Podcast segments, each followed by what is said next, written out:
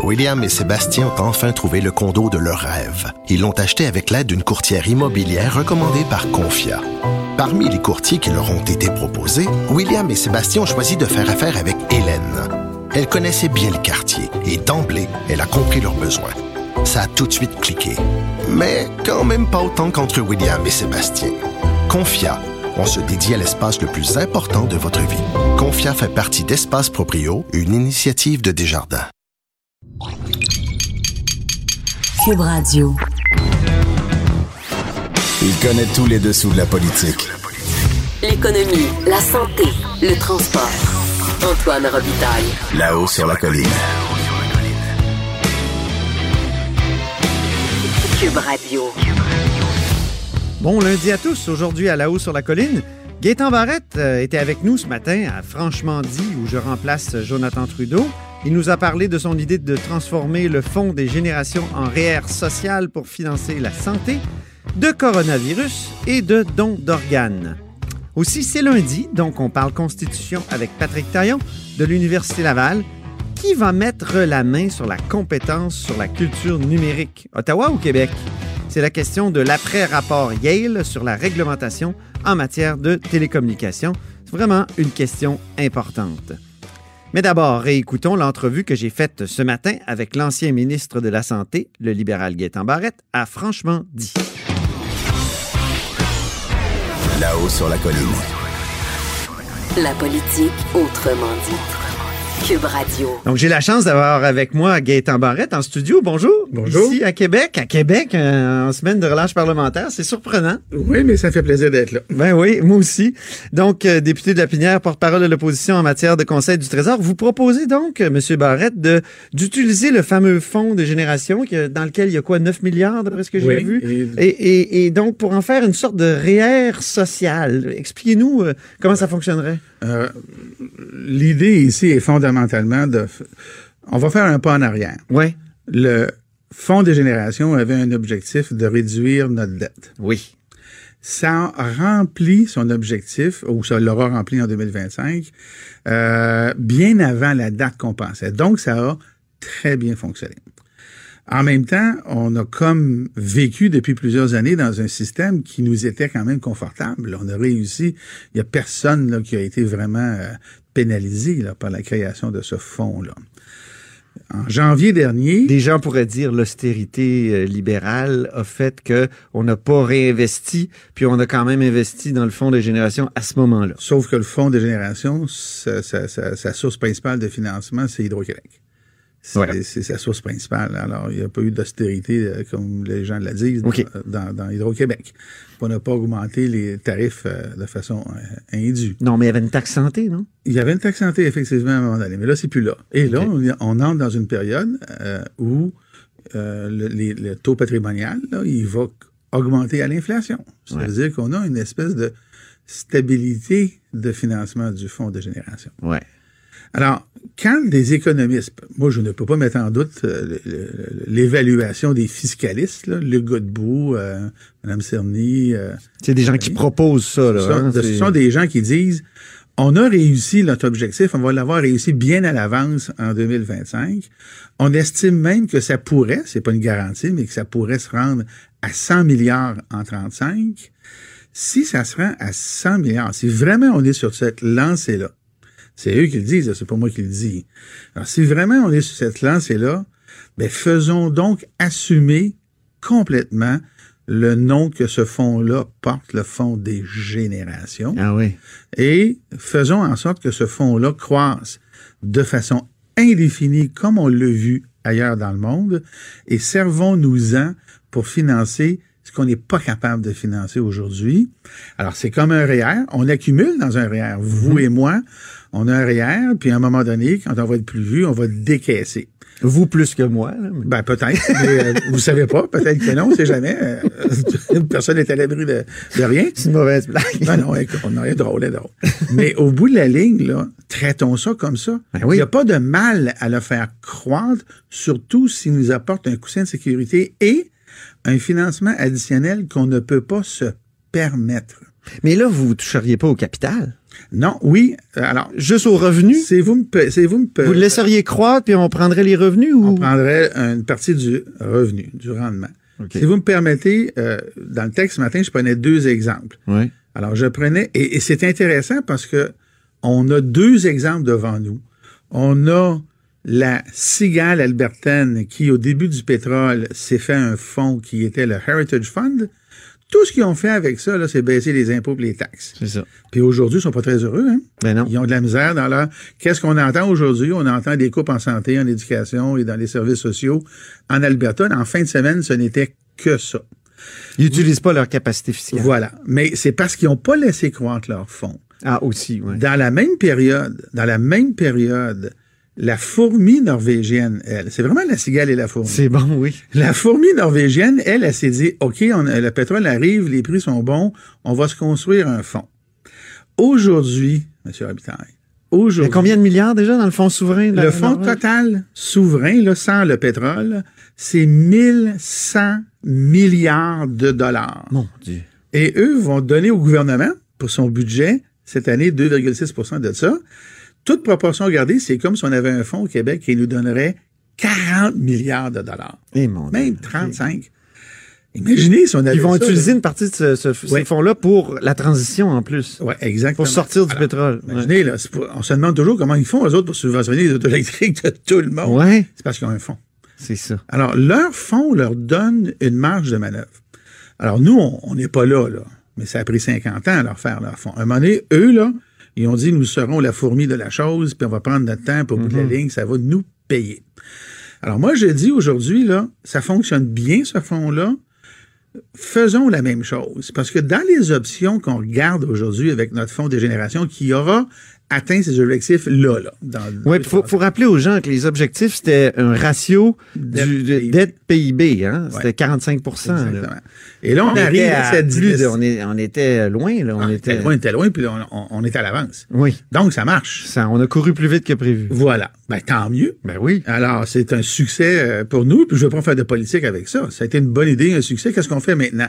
Le Godbout et son équipe à Sherbrooke ont posé la question, qu'est-ce qu'on fait aujourd'hui? Ouais. Il a dit, il n'y a pas de bonne réponse, puis il a raison, à mon sens. Il n'y a pas de bonne réponse. On peut le fermer. On peut vider la caisse. On pourrait baisser pendant deux ans les impôts. On pourrait faire une réserve et ainsi de suite. Mais est-ce qu'on devrait le garder? Il a posé cette question-là. Moi, j'y réponds de la façon que je vous dis maintenant. Gardons-le. Faisons de ça un fonds qui nous permettrait, et là, évidemment, je vise la santé en particulier, de faire en sorte que dans un système de santé, puis là, peut-être que je vous apprendrai rien, mais vous savez, le système de santé que l'on a, là, il dépend des impôts et des taxes. Donc, on n'a pas la capacité de donner tous les services qu'on aurait à donner.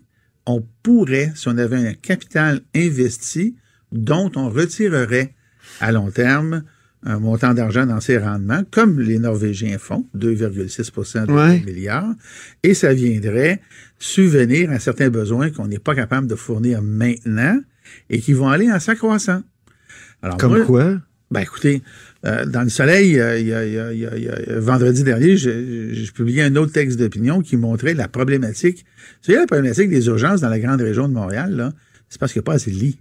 Pas assez de lits, ça veut dire qu'il n'y a pas assez d'hôpitaux. Il manque essentiellement trois hôpitaux dans la grande région de Montréal. Minimum. Si l'Institut de statistique du Québec a raison, on- il va y avoir 800 000 personnes de plus en 2041 de mémoire, ou 36, je fais- il y a deux dates que je mélange tout le temps. Euh, dans la grande, 800 000 personnes, c'est la région, c'est Québec, c'est pas Lévis, c'est Québec. Il y a cinq hôpitaux à Québec. là. Il va falloir les construire, ces hôpitaux-là. Il en manque aujourd'hui. Dans les 15 prochaines années, il va falloir en construire. Mais est-ce qu'on continue de mettre de l'argent? Ça prend déjà la santé euh, plus Voilà, quelques voilà. 50 52. du budget. euh, tu sais, euh, et- Voilà. Et, est-ce qu'il n'y a pas des, des- des questions de gestion à régler avant?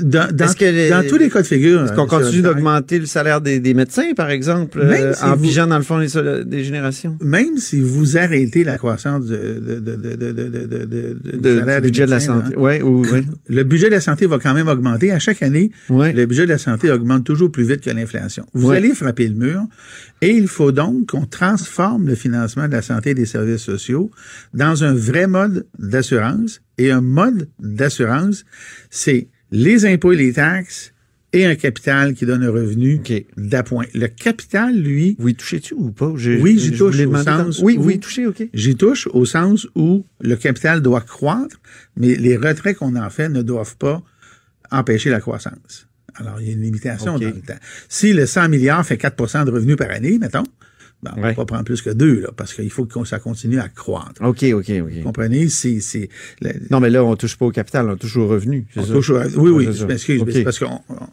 on, se comprend. OK. Alors, moi, c'est ce que je propose aujourd'hui pour la survie du système de santé, mais un système de santé qui, à terme, va donner vraiment les services dont euh, la population a besoin.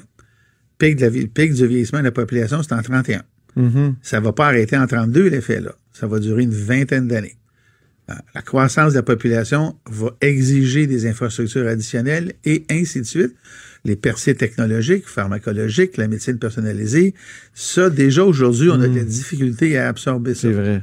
Alors là, on a... Est-ce qu'il n'y aurait pas moyen, tu sais, si on investit dans le fonds vert aussi, si on fait pas uniquement la santé, mais aussi ce qui est plus préventif. Vous disiez dans, dans l'article euh, aux journalistes, ben, c'est bien beau le transport en commun, mais si on n'est pas en santé, on peut pas le prendre. Mais le transport en commun, en même temps, porte, mène ou conduit les gens à, à- à marcher davantage, peut-être à, à se garder en santé. Peut-être qu'il y a des dépenses qu'on peut faire plus préventives, alors que si on met tout en santé, ça va être uniquement curatif. Vous avez raison.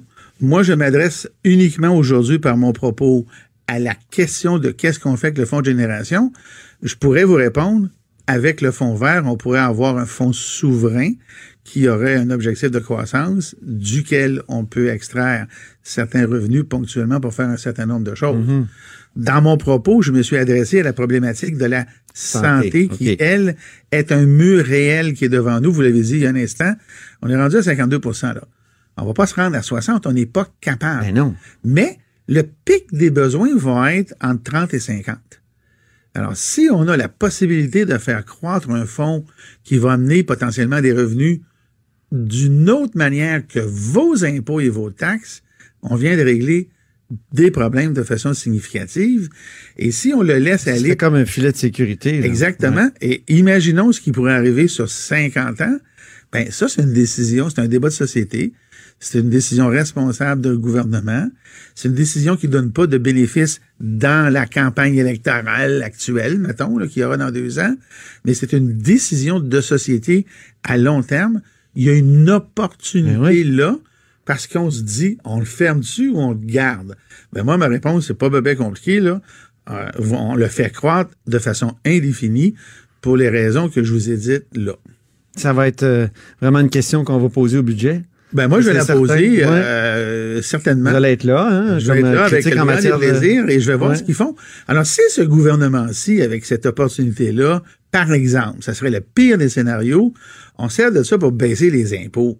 Ouais. Moi, ça m'apparaît irresponsable face à l'opportunité qu'on a. Ça n'a pas l'air d'être à l'horizon, ça, de- ou dans un scénario caquiste. euh. Ça n'a pas l'air, mais vous savez, euh, l'électorat de la CAQ souhaite beaucoup ça. Il pourrait être tenté. J'espère qu'ils ne le seront pas. Pas parce que je suis contre la baisse des impôts, mais je ne pense pas qu'on doit prendre le fonds de génération et faire comme en Alberta, qui a été une, ça a été une dilapidation, là, simplement pour faire ça. À un moment donné, il faut être responsable. Responsable. Y a-t-il un problème aujourd'hui qu'on voit venir devant nous? Oui, il y en a un. C'est le financement de la santé. Est-ce qu'on peut faire quelque chose? La réponse est oui. Ben, euh, je veux profiter de, de, de votre présence pour poser une question sur un autre sujet. Coronavirus, qu'est-ce que vous feriez si vous étiez ministre de la Santé, là, là, et que Oh. le gouvernement ne fait pas? La, ben, ce- c'est-à-dire que le gouvernement ne le fait pas. On ne sait pas s'il le fait. Alors, est-ce que le niveau de préparation du réseau est suffisamment élevé? Oui. Moi, quand je, je parle... Il y a eu une lettre là, dont Maude nous parlait tout à l'heure, une lettre de, de médecins. euh, Oui, des médecins de, de Ouais. famille, entre autres, qui disaient qu'en première ça. ligne, ben, on n'était pas nécessairement les mieux équipés, les mieux outillés. Puis on- Voilà. on, avait de la misère à répondre aux exigences, en fait, euh, de l'Institut de la santé publique parce qu'on se dit, ben, on a quatre hôpitaux qui sont désignés pour accueillir les gens qui sont atteints du COVID-19, donc deux à Québec, deux à Montréal, mais les gens vont pas nécessairement à l'hôpital, pas nécessairement à ces hôpitaux-là non plus. Euh, Puis c'est nous qui viennent voir en GMF, en CLSC. Ouais. Alors, le niveau de préparation, je pense qu'à cet égard-là, n'est pas optimale. Les protocoles sont pas nécessairement clairs.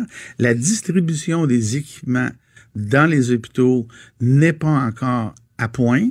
La disponibilité des masques les plus importants que sont les N95 fait un peu défaut actuellement.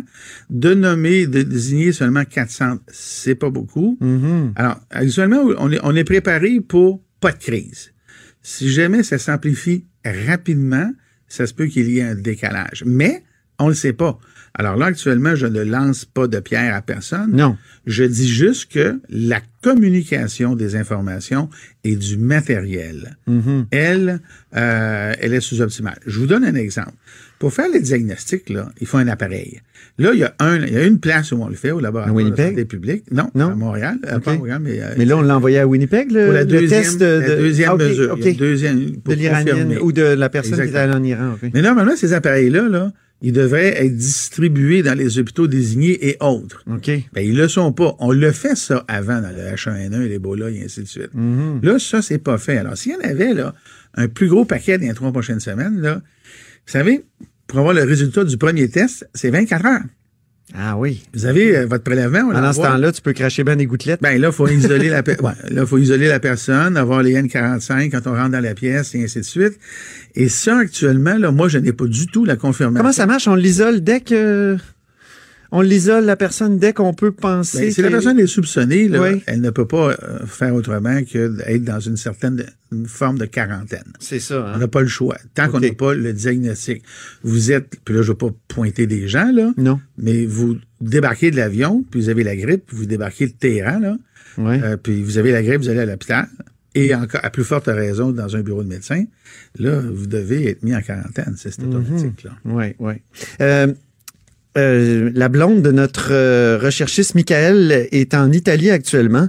Est-ce qu'on doit la rapatrier? Parce qu'en Italie, ça commence en Europe, entre autres. Il y a toutes sortes de, de Ouais. choses qui. Est-ce qu'on mais- lui demande de rentrer?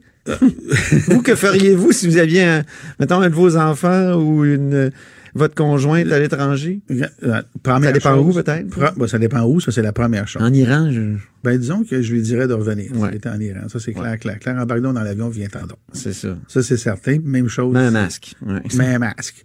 Ça, euh, c'est sûr, même si le masque chirurgical n'est pas vraiment une protection, là, c'est- Non. c'est- c'est le N95, puis là, il n'y en a plus à peu près sur le marché nulle part. OK. là. Mais effectivement, mais là, ça revient quand même aux, euh, euh, aux précautions de base. Laver les mains, hein? Le purel, là, ça marche pas avec le coronavirus. Ah non, OK. Faut Oh, que je les savais gens pas. sachent ça, là. Ah oui? C'est un virus très résistant à l'alcool, parce que c'est de l'alcool là, qui est dans le purel, pas de l'alcool qu'on peut boire, mais un, un alcool thérapeutique. Alors, cet alcool-là tue difficilement le virus de corona. C'est un faux je savais. sentiment de sécurité, dans le fond, quand on se met du purel pour se protéger de Oui, ces, ces parce que virus-là. Ce qui marche à 100% par exemple, c'est le, le savon.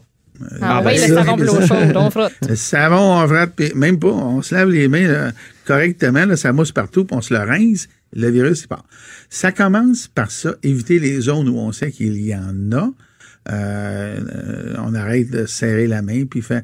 Moi, j'avais une pensée, euh, je me disais, en Italie, c'est sûr qu'on se fait beaucoup la bise. Hein? La, Ah, la- la ouais. bise, elle est moins... euh, elle devrait être moins d'usage. Contre-indiqué. Ben, c'est parce qu'on s'approche de la source, hein?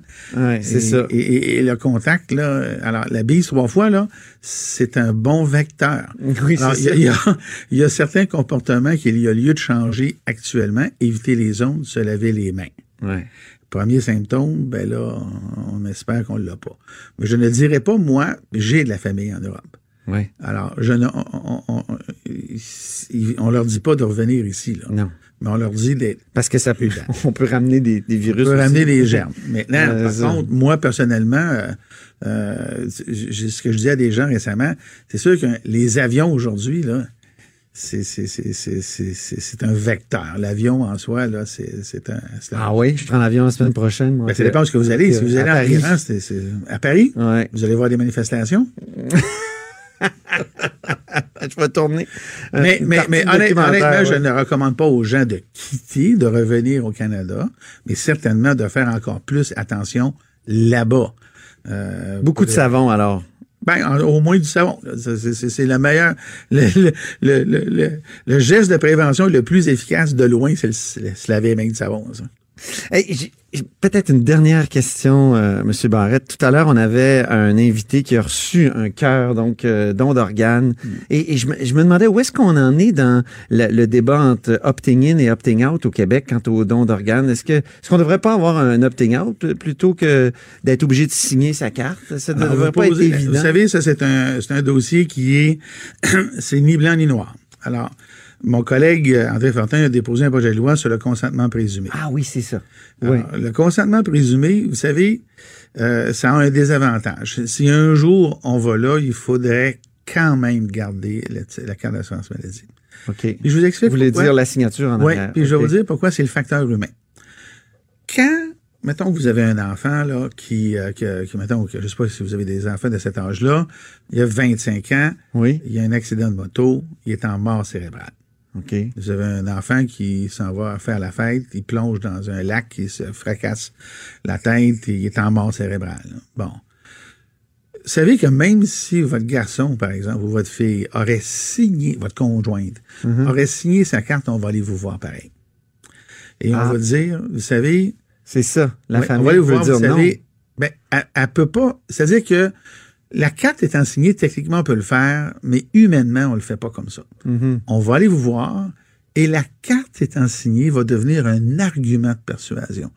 Vous savez, M. Robitaille, votre conjoint, votre enfant, il avait signé sa carte, c'est parce qu'il y avait pensé et il le voulait. Vous n'avez pas d'idée comment dans la vie quotidienne du, du don d'organes, ça, c'est- ah, c'est, c'est un poids, là, vous n'avez pas d'idée. Le consentement présumé, ça enlève ce poids-là. Là, les gens se retrouvent dans une situation, on n'a jamais parlé de ça, il a jamais voulu, c'est pas vrai, tata. ça enlève l'argument. Si on fait le consentement présumé, il faut garder la signature. Pour ce que je vous dis là. Ben, merci beaucoup pour cette précision-là, M. Barrette, et puis tous les sujets qu'on a abordés, les 15. merci. Donc, c'était Gaétan Barrette qui était avec nous, euh, député de la Pinière et porte-parole de l'opposition officielle en matière de conseil du Trésor.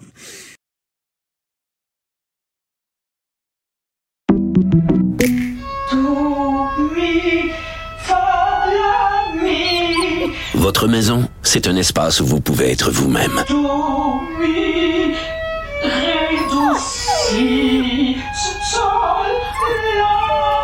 Elle mérite d'être bien protégée et vous méritez d'être bien accompagné. Trouvez la protection la mieux adaptée à votre maison avec Desjardins Assurance et obtenez une soumission en quelques clics sur desjardins.com.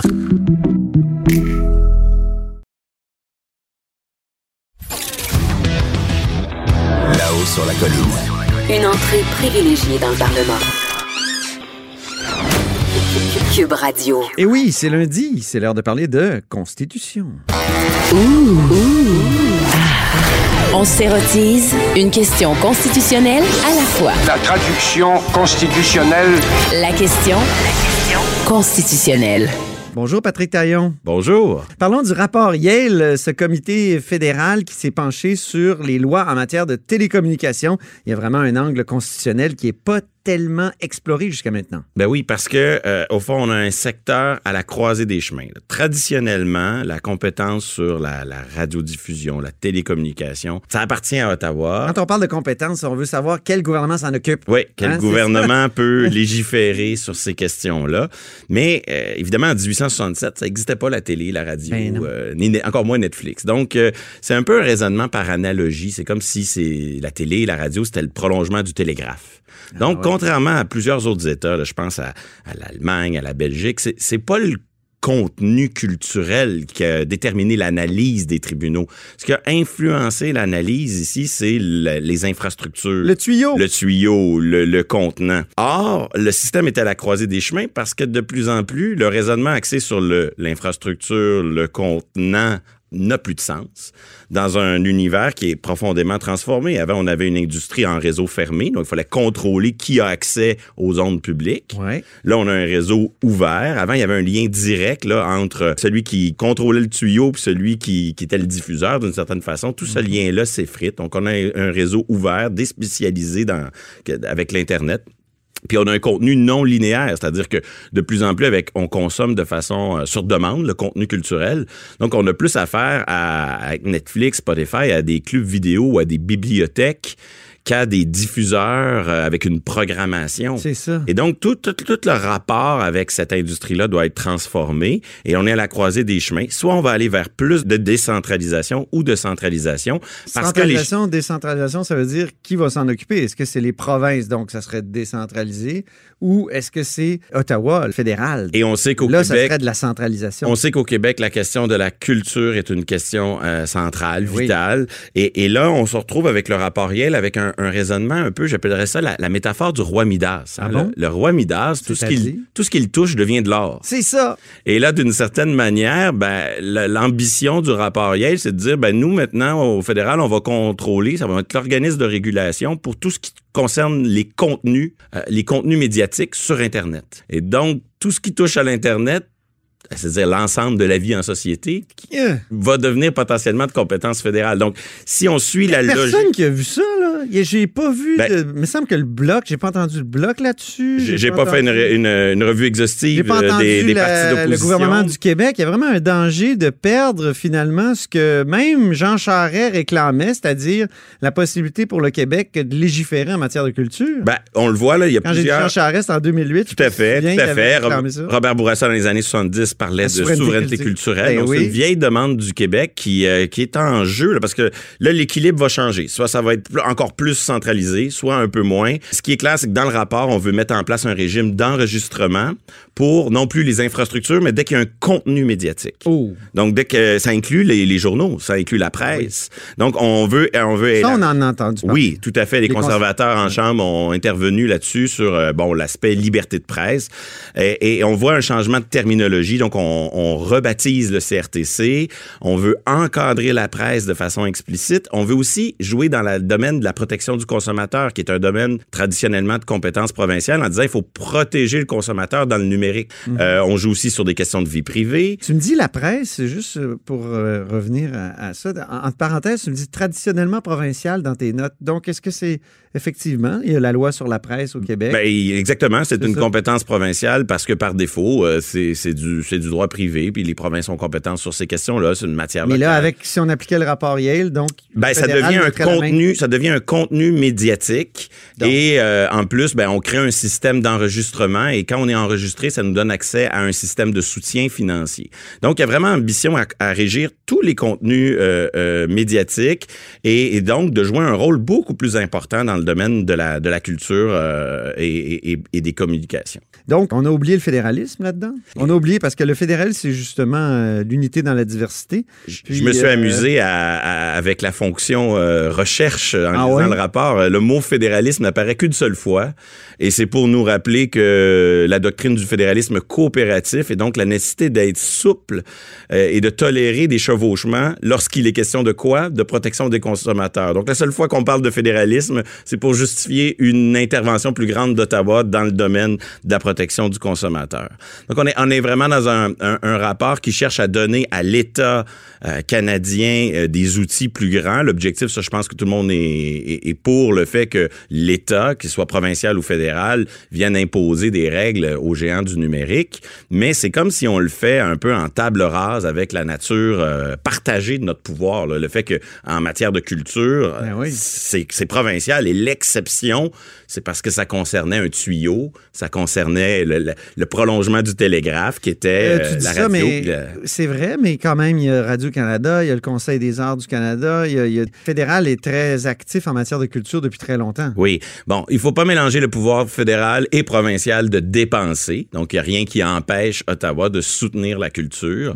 Et la même chose pour, euh, pour les provinces, avec des mesures, disons, législatives qui visent à interdire, permettre, puis obliger. Fait qu'évidemment, dans notre système à nous, quand il s'agit de dépenser de l'argent, c'est comme si tout le monde peut faire ce qu'il veut. là. Il n'y a, pas de- il y a pas de partage des compétences. Mais c'est clair que euh, et Ottawa et Québec vont être appelés à revoir leur politique de soutien financier au domaine de la culture pour voir comment on peut créer euh, des incitatifs pour valoriser le contenu local. Il y a, il y a vraiment un enjeu là, quand on ouvre euh, un catalogue culturel sur une plateforme numérique.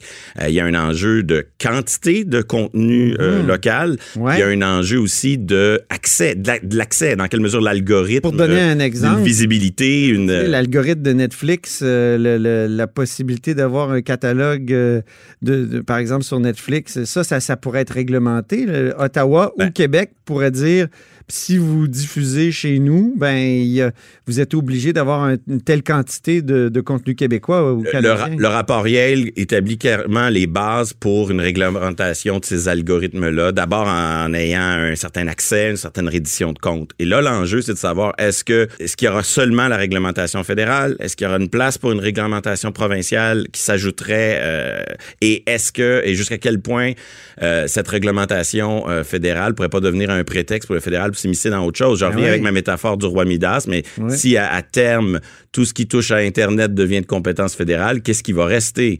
Euh, c'est un peu le, le- le risque de ce genre de, de situation. En même temps, c'est peut-être une occasion pour le Québec euh, de, de justement remettre la main sur certains aspects de la réglementation en matière de culture. Sur le plan jurisprudentiel, le raisonnement traditionnel axé sur le tuyau, sur le contenant, ça tient plus. Et ça, euh, la jurisprudence, il y a des conditions pour revoir tout ce qui a été décidé dans le passé. Et quand on a un tel changement contextuel, probablement que tout ce qui a été établi dans la jurisprudence traditionnellement là-dessus pourrait être remis en question. Mais dans un sens comme dans l'autre. Ouais. Soit pour dire, ben, la jurisprudence ancienne est mal fondée, il faut revenir à des paramètres que il- il- la culture, c'est des contenus, puis ces contenus-là, ça concerne les Il provinces. faut que le gouvernement du Québec soit très attentif ici, soit alerte, Oui, et- saisisse les occasions. Et il y a plusieurs Qu'est-ce qu'il voies. devrait faire? Il y a, il d'abord, euh, est-ce qu'on conteste devant les tribunaux, euh, soit un futur projet de loi fédéral ou une loi qui, euh, une loi provinciale qui, qui, qui serait soumise par voie par renvoi ou je ne sais quoi. Donc une contestation devant les tribunaux qui peut prendre plusieurs formes, Euh, avec une élection fédérale qui s'en vient. Pourquoi pas une entente fédérale provinciale, une entente fédérale Québec-Ottawa sur la culture, où euh, là on pourrait se déléguer des compétences comme on le fait en matière d'immigration. Donc euh, les responsabilités d'Ottawa et de Québec pourraient dans cette entente-là pourraient être euh, mieux définies, mieux partagées, mieux harmonisées, et on pourrait ainsi politiquement, ce qui me semble le meilleur scénario, trouver euh, les, les pouvoirs que Québec a besoin, ceux qu'Ottawa euh, veut, et, et, et vivre un peu euh, dans une certaine coordination de tout ça. Euh, ensuite de ça, on peut imaginer euh, que Québec, lui aussi, voit, revoit ses politiques de, de soutien financier à la culture pour s'adapter aux géants euh, de la transformation euh, numérique. Donc, il y a, il y a vraiment une panoplie de, de moyens d'action, mais dans tous les cas, il faut tenir pour acquis que ce domaine-là ne pourra pas rester inchangé et que ce qui va se passer dorénavant, euh, si, si, ce que l'un des paliers de gouvernement va jouer d'un côté, va, va, va prendre, le terrain qui va être occupé par un, va souvent être au détriment de l'autre. Ah oui. Et je reviens toujours là-dessus, le, le, c'est l'aspect un peu premier arrivé, premier servi du partage des compétences. Oui. C'est-à-dire qu'il y a plusieurs interprétations possibles, mais dans la vraie vie, euh, lorsqu'un gouvernement est plus actif, plus interventionniste, il accroît les chances que les tribunaux viennent ensuite confirmer que son action est convenable. Bon, ben, très intéressant. Ben, on va voir comment le gouvernement du Québec va réagir et notamment la ministre euh, Nathalie Roy, la ministre de la Culture euh, du Québec. Merci beaucoup, Patrick Taillon, professeur de droit à l'Université Laval. Vous êtes à l'écoute de là-haut sur la colline. Cette émission est maintenant disponible en podcast. Rendez-vous dans la section balado de l'application ou du site cube.radio pour une écoute sur mesure en tout temps. Cube Radio, autrement dit. Et maintenant, autrement écouté.